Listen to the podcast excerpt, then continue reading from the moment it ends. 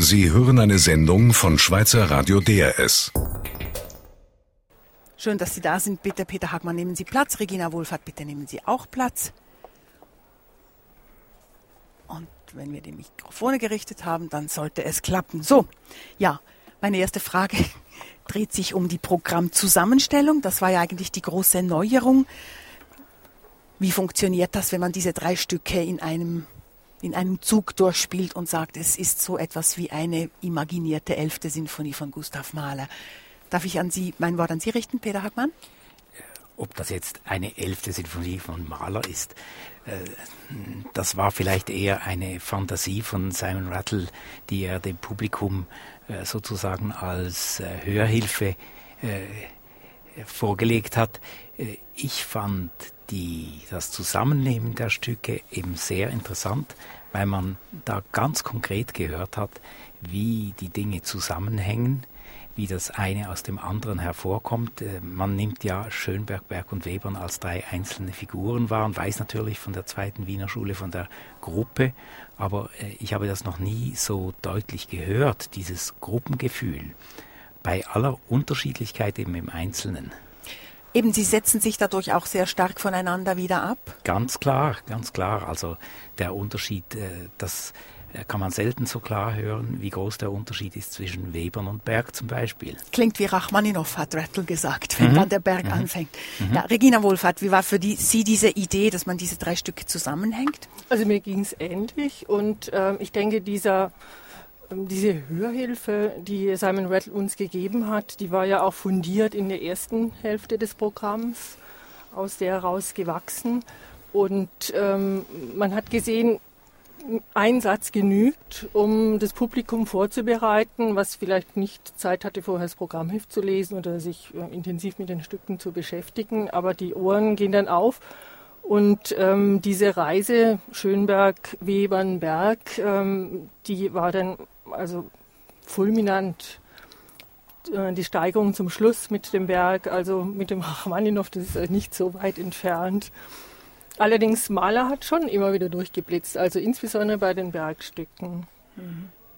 Ja, also die gesamte Idee war ja eben eigentlich im ersten Teil so der Blick zurück. Ähm, die Spät- und Spätest-Romantik oder das aushauchende Jahrhundert und der zweite Konzertteil eben der Aufbruch oder die, die, ja, die Moderne, was, was dann weitergeht. Funktioniert das? Hört man das durch oder ist es eine Idee, die mehr auf dem Papier edel ausschaut? Also ich finde, es war ja sehr gut, sehr gut aufgebaut. Man hat äh, zum Beispiel im ersten Teil wahrnehmen können, wie Wagner, der älteste der Komponisten, die hier vertreten waren, wie der eigentlich weit gegangen ist, mhm. wie der nach vorne gewiesen hat mit äh, seinen Klangflächen, mit seinen Farbenflächen, mit dem Auseinandernehmen des musikalischen Geschehens in oder Auseinanderlegen in einzelne Parameter, was ja dann später in der zweiten Wiener Schule weitergeführt wurde. Das war sozusagen hier verankert. Und dann kam Strauss, der ja der Jüngere ist von den beiden und äh, aber so schon sehr deutlich zurückblickt.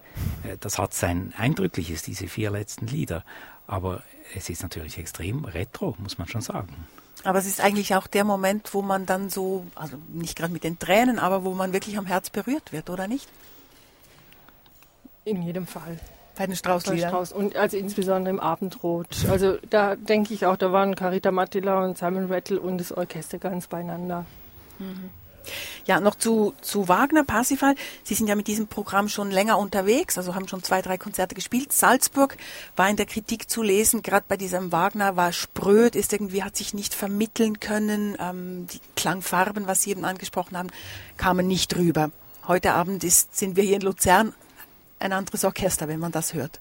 Also das werden wohl Wiener Kritiker gewesen sein, die sowas geschrieben haben. Ich weiß es jetzt nicht, ich habe es nicht gelesen, aber äh, ich äh, kann das überhaupt nicht nachvollziehen. Mhm. Ich fand, die Farben kamen sehr schön herüber. Äh, Rattle hat hier äh, mit einer Konsequenz auch den avantgardistischen Zug dieses Stücks herausgestellt. Und das finde ich eben das Interessante daran. Das ist der interpretatorische Zugriff. Und er hat auch äh, sehr schön mit den Tempi gearbeitet. Er ist also wirklich an die Grenze dessen gegangen, was. Der Flüssigkeit, ja. Ja, und ich habe zum Teil auch die Musiker beobachtet, zum Beispiel der Fagottist, da hatte ich absolut den Eindruck, dass der mit Zirkuläratmung gearbeitet hat, dass der also bei laufendem Spiel nachgeatmet hat, weil er diese ganzen langen Linien sonst gar nicht hätte spielen können. Mhm. Das ist doch echt Avantgarde.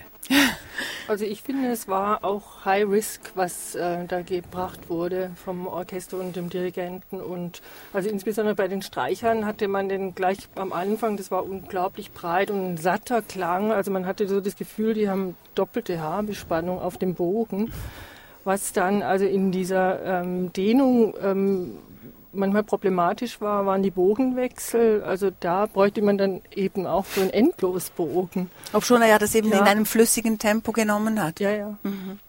Ja, bei Richard Strauss ist eigentlich das Problem der Sängerin, der Sängerinnen, dass das Orchester ja wirklich permanent um sie herum wogt ähm, und sie irgendwo meistens ein bisschen am Kämpfen sind, damit sie sich da draufsetzen können. Carita Mattila und jetzt äh, Simon Rattle und die Berliner Philharmoniker, die hatten ein anderes Einvernehmen, hat man den Eindruck.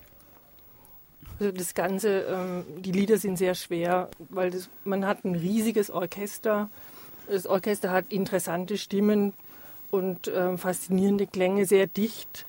Und ähm, die Sängerin hat einiges zu tun, um da äh, rüberzukommen. Und ähm, ich finde, die Balance war sehr gut hier. Also es muss auch nicht immer sein, denke ich, dass ähm, die Sängerin quasi wie so eine Art ähm, Stützmikrofon hat dann und äh, man nur sie hört und das Orchester im, im Hintergrund. Das, das, hat sich hier sehr gut gemischt in dem Raum. Hm.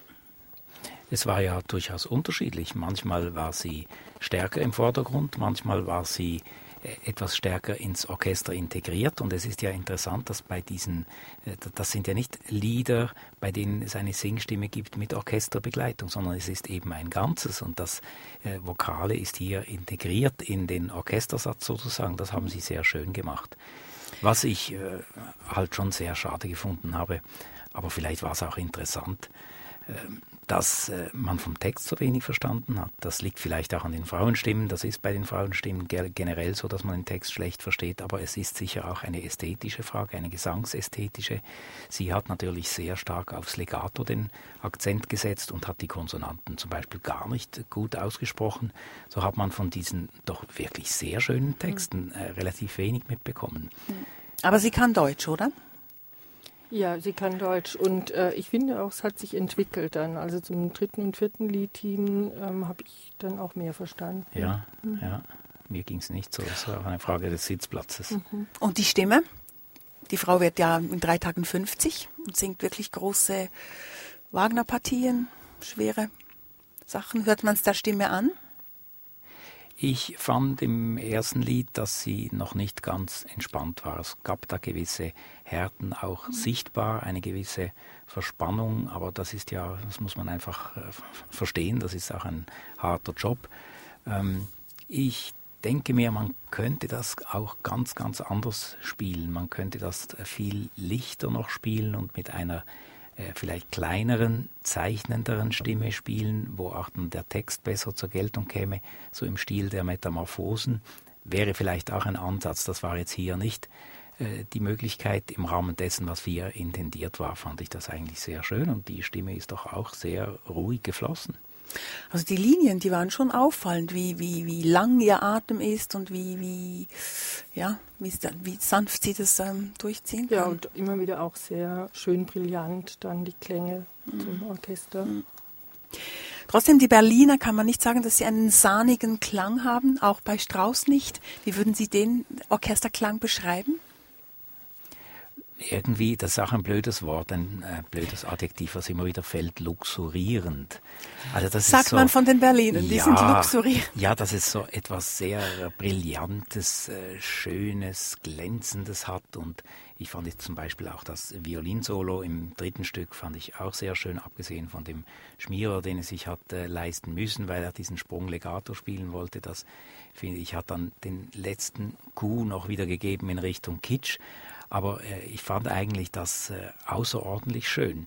äh, es war auch sehr transparent für meinen Geschmack. Man hat sehr gut gehört. Bei, bei Strauss ist ja immer sehr viel Handwerk, sehr viel Arbeit dabei und das war auch sehr deutlich wahrnehmbar. Hm, bei diesen Mengen von Leuten. Ne? Ja, ja. Trotzdem, ich glaube, es gab irgendwann gab es schon noch ein paar Intonationstrübungen.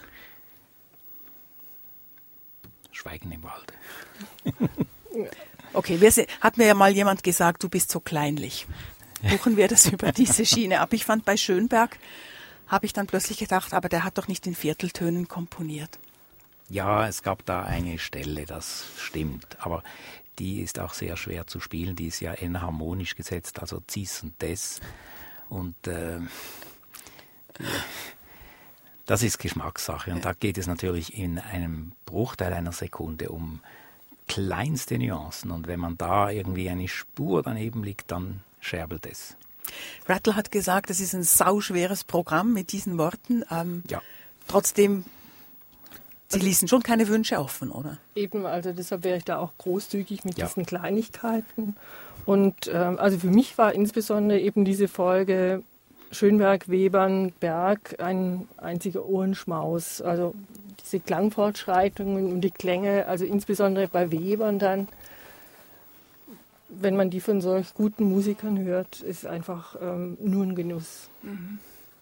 Ich finde es ja auch sehr wichtig, dass äh, Interpreten der ersten Klasse, dass ein Spitzendirigent wie Simon Rattle und ein Spitzenorchester wie die Berliner Philharmoniker so etwas machen und dass sie es ganz selbstverständlich machen. Äh, für Rattle ist das ja nichts Neues. Der hat ja in Birmingham schon so Zyklen gemacht, wo er in Jahrzehntschritten das ganze 20. Jahrhundert durchgeschritten ist. Er macht das absolut selbstverständlich und man konnte in dieser Aufführung diese Musik auch ganz selbstverständlich hören. Äh, zum Beispiel Schönberg. Äh, bei Schönberg spricht man ja oft von der Zwölftontechnik und von diesen technischen Aspekten und vergisst darob leicht, dass das auch Musik ist und dass es Musik ist mit Emotion. Und ich finde, das Großartige jetzt hier war, dass äh, Rattle äh, die Emotionen in diesem Schönberg so sehr gezeigt hat. Man hat genau gemerkt, woher das kommt. Das war eine Fortführung von dem, was wir im ersten Teil gehört haben, einfach mit anderen Mitteln. Also die Sinnlichkeit, die kam schon auch auf die Rechnung heute Abend. Absolut, ja. ja also insbesondere im zweiten Teil. Ja. ja. Und ja. es war insgesamt ein Programm, was sehr viel erzählt hat über die Musik des 20. Jahrhunderts. Schön. Also wenn wir alle zufrieden und sind, ähm, dann schließen wir hier dieses Gespräch ab. Ich danke herzlich Regina Wohlfahrt, Peter Hagmann und ich gebe hiermit zurück nach Basel. Es reicht noch gerade für die 22 Uhr Nachrichten. Sie hörten eine Sendung von Schweizer Radio DRS. Mehr Informationen auf drs2.ch.